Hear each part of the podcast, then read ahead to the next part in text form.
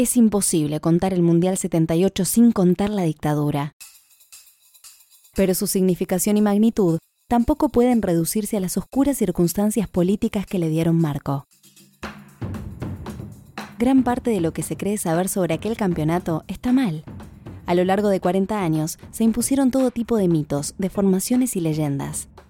En el libro 78, Una historia oral del Mundial, Matías Bauso propone un nuevo recorrido, metiéndose en los matices y las contradicciones del relato de Argentina 78, sin los reduccionismos y las lecturas banales que buscan tranquilizar la memoria y la conciencia.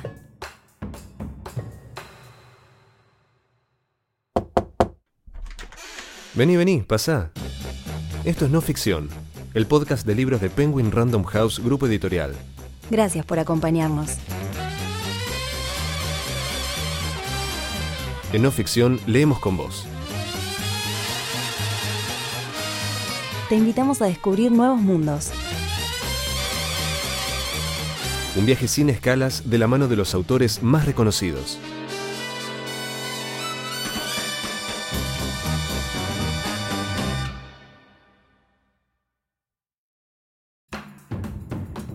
Hoy, 78. Historia oral del Mundial. Un libro de Matías Bauso, publicado por Editorial Sudamericana. En primer grado encontré un escape perfecto. Cada vez que la maestra decía dibujo libre, yo dividía la hoja rectangular en cuatro y después cada uno de esos rectángulos en otros cuatro.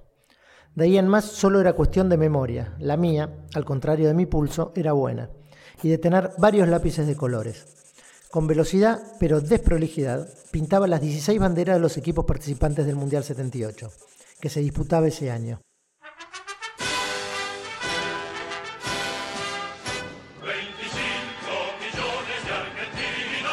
Solo encontraba dificultades, nunca bien resueltas, en la media luna invertida y la estrella de Túnez y en el león que blandía una espada en la franja del medio de la que era en ese entonces la bandera de Irán.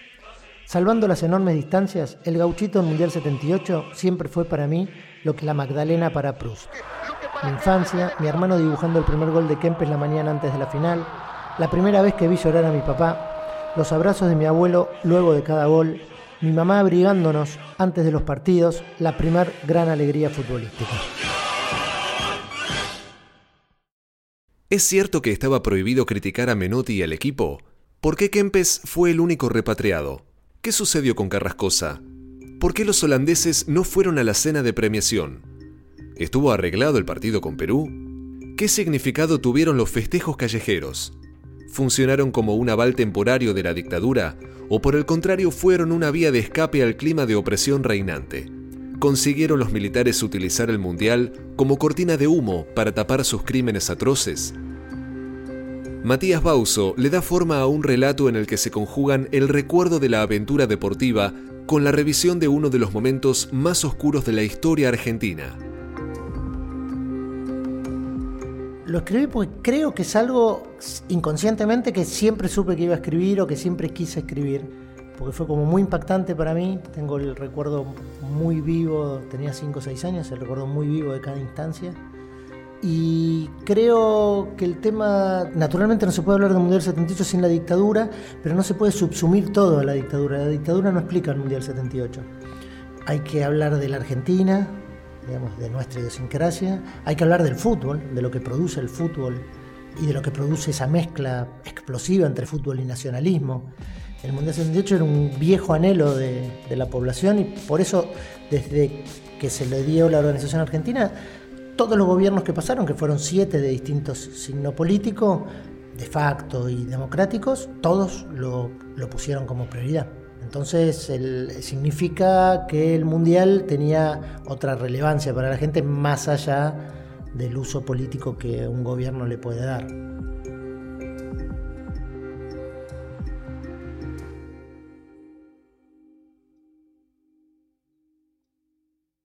La FIFA es quien tiene la patente del mundial y esa política, ella es quien lo organiza. La situación en Argentina es perfectamente conocida por todas las comisiones de la FIFA, que han acudido frecuentemente al país en los dos últimos años.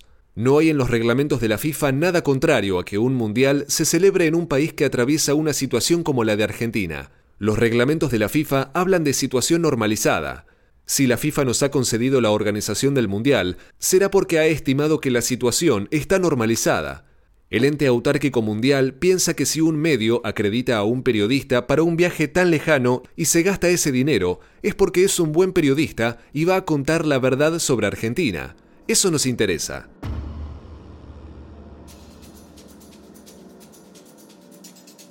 Si se pide visado a los periodistas es porque desde hace 90 años la ley argentina exige que entre con visado todo aquel que vaya a trabajar.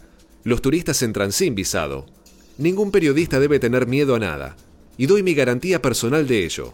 Solo aquellas personas que incurran en algún delito tipificado por las leyes argentinas. Estas palabras fueron las que utilizó Carlos Lacoste en marzo de 1978 para justificar la organización del Mundial en manos del gobierno de facto. En ese momento, Lacoste era el titular del ente autárquico mundial 78, más conocido como EAM, una entidad creada en 1976 por la Junta Militar en pleno proceso con el fin de organizar la Copa Mundial de Fútbol de 1978.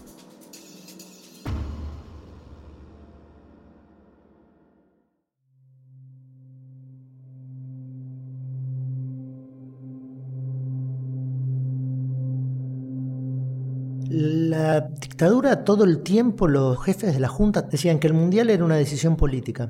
Esta decisión política en qué se traducía? Se traducía en cumplir con ese anhelo popular, digamos, no tomar de entrada una medida antipopular que pusiera en contra del pueblo. Respecto al fútbol no tenían la más pálida idea de fútbol. Eh, sí pusieron a la coste, al mando del EAM 78, en realidad era el segundo, pero él era el, el hombre fuerte del Mundial. Y yo creo que los militares, es otra cosa que no está muy dicha, los militares no apostaban al éxito deportivo, porque toda la campaña previa era sobre la imagen, era sobre taxistas no pasen a los turistas, mozos no le roben el cambio, no insulten en la calle, no tiren papelitos. Eh, todo era una cuestión de imagen y de buena conducta frente al, al extranjero, al foráneo que venía al país. Pero cuando empezó el Mundial, vieron la capacidad que tenía para unir a la gente y vieron esos festejos espontáneos callejeros que partido a partido se iban haciendo más masivos, se dieron cuenta que eso lo tenían que aprovechar. Entonces pensaron que el éxito deportivo les iba a traer algún beneficio. Eso es muy relativo, digamos. Yo no conozco ningún caso de que el éxito deportivo haya cambiado el humor social más allá de 15 días, 3 semanas. Los militares pensaron que sí, tanto es así que después intentaron replicar ese efecto mundial en un montón de pequeños eventos, como el Mundial de Hockey sobre Patinas de San Juan o el Campeonato Mundial de Juvenil del año siguiente y demás, hasta terminar en otra aventura nacionalista y en esa locura que fue la Guerra Malvinas. Tuvieron que irse al infinito y hasta el ridículo, digamos multiplicar eso hasta una guerra para intentar replicar ese efecto. Lo que demuestra que ese efecto es imposible de reproducir, este, que se produce naturalmente.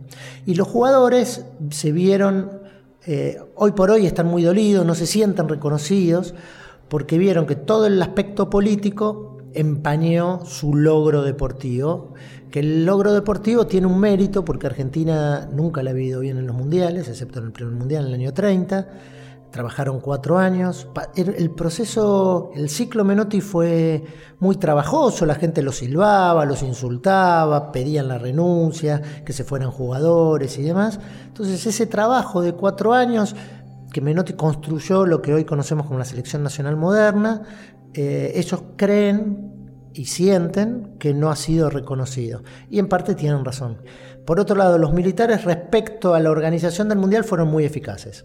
En un año y medio hicieron lo que siete gobiernos anteriores no habían hecho, en especial los últimos gobiernos peronistas, que eran quienes iban a gozar del Mundial en el poder, si no hubiera sido el, golpe de Estado, pero no tenían medios económicos, se iban en promesas y demás. Los militares en un año y medio agarraron las canchas, estaba hecho el pozo de la cancha, además las construyeron, remodelaron las otras, hicieron el centro de televisión. Entonces, logísticamente fueron eh, muy eficaces, pero ¿a qué costo?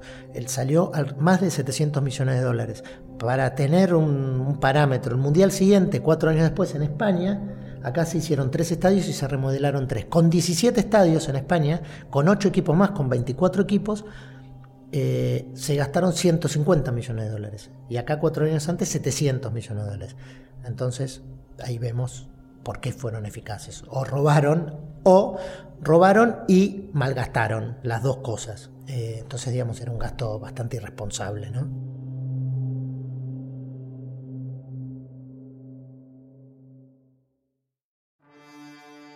Paremos la pelota. ¿Sabes qué es un audiolibro? Es un libro que podés escuchar, el mismo libro que lees en papel, pero leído por un locutor para que lo puedas disfrutar mientras haces otra cosa. Por primera vez podrás leer cuando caminas, cuando lavas los platos o cuando corres en el gimnasio. No Ficción te ofrece 20% de descuento en la compra de tu primer audiolibro. Solo ingresa en audioteca.com, audioteca con K. Elegí cualquier libro de Penguin Random House e ingresa el código No Ficción, todo junto. Te dejamos los links en la descripción de este episodio. Listo, nunca pares de leer.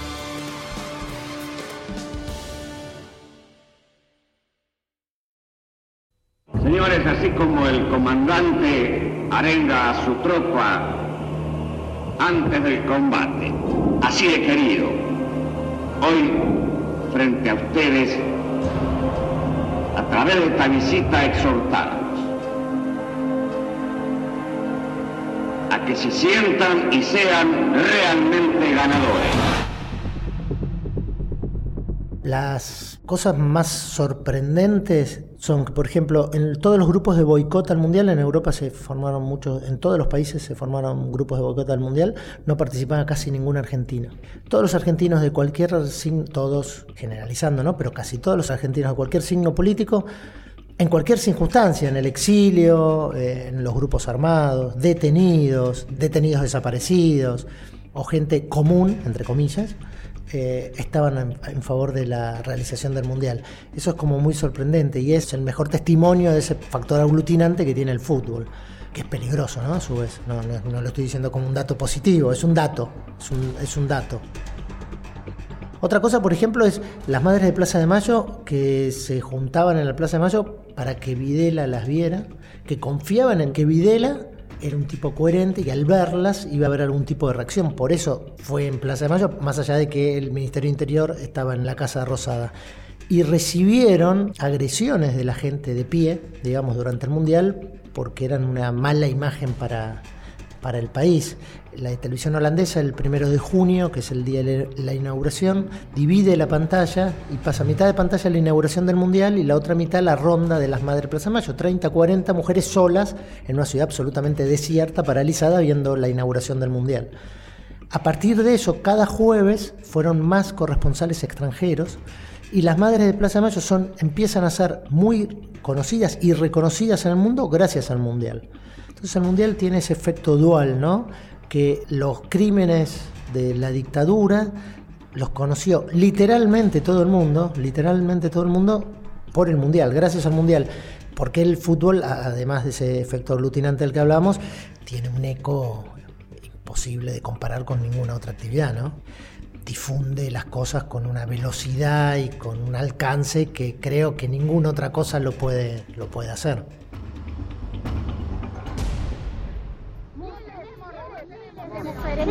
Usted no se olvide que estas señoras, que hoy están continuando la lucha subversiva que han desarrollado sus hijos antaños, tratando de presentar figuras y presentar posiciones que evidentemente no hacen nada más que continuar la acción subversiva que hicieron sus hijos. Los enviados de la televisión francesa visitan a las madres de Plaza de Mayo en su habitual ronda de los jueves si están vivos, si están muertos. ¿Por qué no nos dicen? Si le buscamos eso nada más. Que, nos respondan, nada más. Después nos retiramos. Lo que el gobierno diga no, no es que dice mentira, miente, miente. Hace dos años que estamos así. Mi hija estaba embarazada de cinco meses cuando se la llevaron. Mi nieto tiene que haber nacido en agosto del año pasado. Hasta ahora no he podido saber nada de él. Nosotros solamente queremos saber dónde están nuestros hijos, vivos o muertos. Angustia porque no sabemos si están enfermos si tienen frío, si tienen hambre, no sabemos nada. Y desesperación, Señor, porque ya no sabemos a quién recurrir. Consulados, consulados, embajadas, ministerios, iglesias, todas partes se nos han cerrado, todas partes se nos han cerrado las puertas. Por eso les rogamos a ustedes, les rogamos a ustedes, son nuestra última esperanza. Por favor, ayúdennos, ayúdennos, por favor.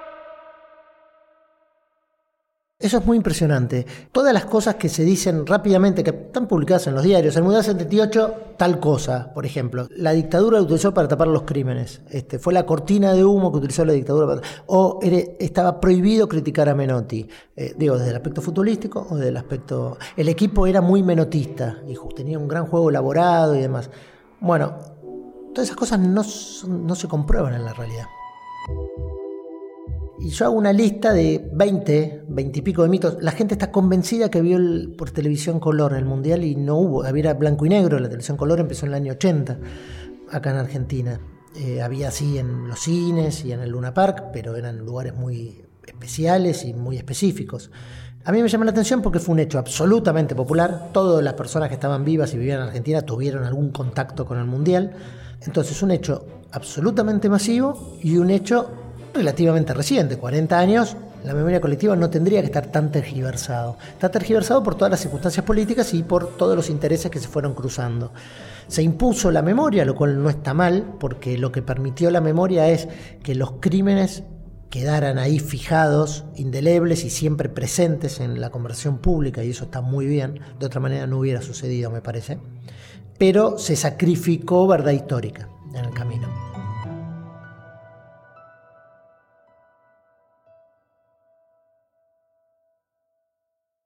Los protagonistas siempre rechazaron la identificación con el gobierno militar, sienten que es una injusticia que se minimice su logro deportivo, les duele que la primera evocación que surja al nombrar al Mundial sea la de la propaganda del régimen, un eslogan de que los argentinos son derechos y humanos. Lo cierto es que el Mundial fue uno de los puntos altos del autodenominado proceso de reorganización nacional en cuanto a aceptación y apoyo popular, el clímax de la dictadura. Esta asociación inmediata, automática, hiere a los jugadores. Cada vez que se les pregunta sobre el campeonato, lo primero que mencionan no son los meses de sacrificios, la resistencia del público en los amistosos previos, las incidencias de los siete partidos o la alegría por el triunfo. Era cuestión de tiempo, de tener paciencia. El tema político, la culpa, el dolor por el escaso reconocimiento aparecían solos. Ellos saben que deben lidiar con ese fantasma, lo tienen presente. Aun si no reciben ningún cuestionamiento, sienten la necesidad de salir a aclarar.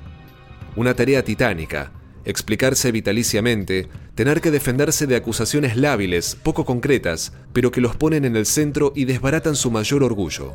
Todos, sin excepción, hablan de la cuestión política. Niegan haber tenido conexión con los militares. Se lamentan de que se asocie su conquista con el proceso. Así, con ese justificado lamento, ellos no hacen más que repetir el paradigma que los hiere.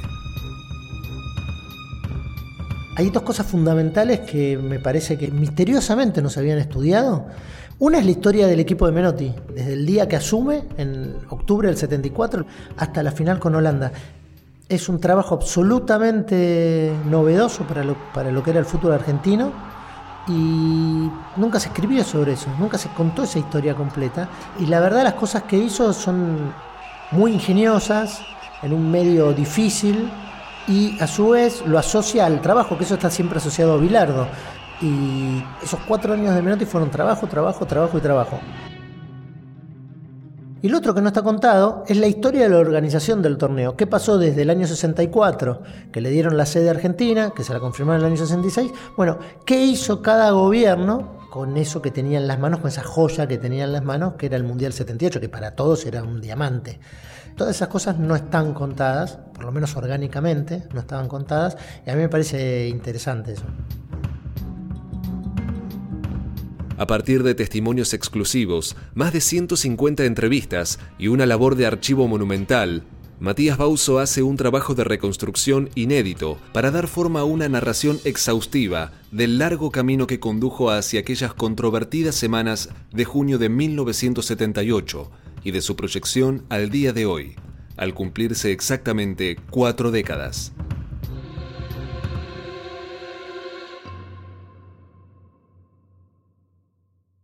El sonido del Mundial 78 en el 78, para mí, que lo tenía 5 o 6 años, es el canto de la hinchada y de las masas en las calles festejando después de cada partido.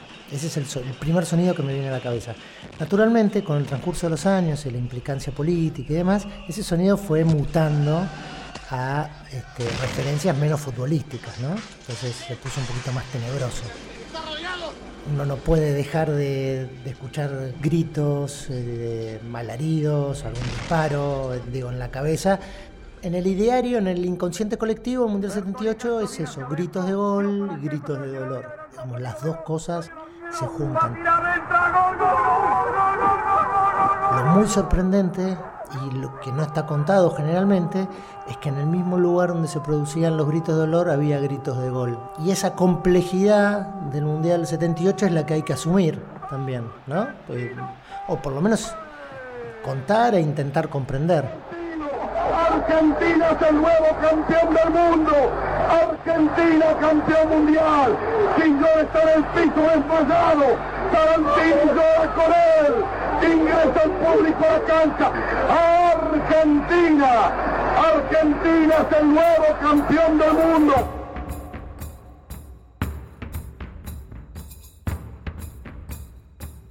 No te olvides, con el código no ficción conseguí un 20% de descuento en todos los libros de Penguin Random House disponibles en la tienda Audioteca. Audioteca con K. Probalo y no pares de leer. Matías Bauso es escritor, abogado y periodista. Publicó una épica de los últimos instantes, Dante Panzeri, dirigentes de Esencia y Wines, y El deporte en el cine, grandes partidos, jugadores y atletas de la pantalla. Es autor de numerosas investigaciones históricas sobre personajes populares en la revista Todo es Historia. Escribió obras de teatro y guiones cinematográficos. Actualmente tiene a su cargo la crítica de libros de no ficción en la revista digital La Agenda.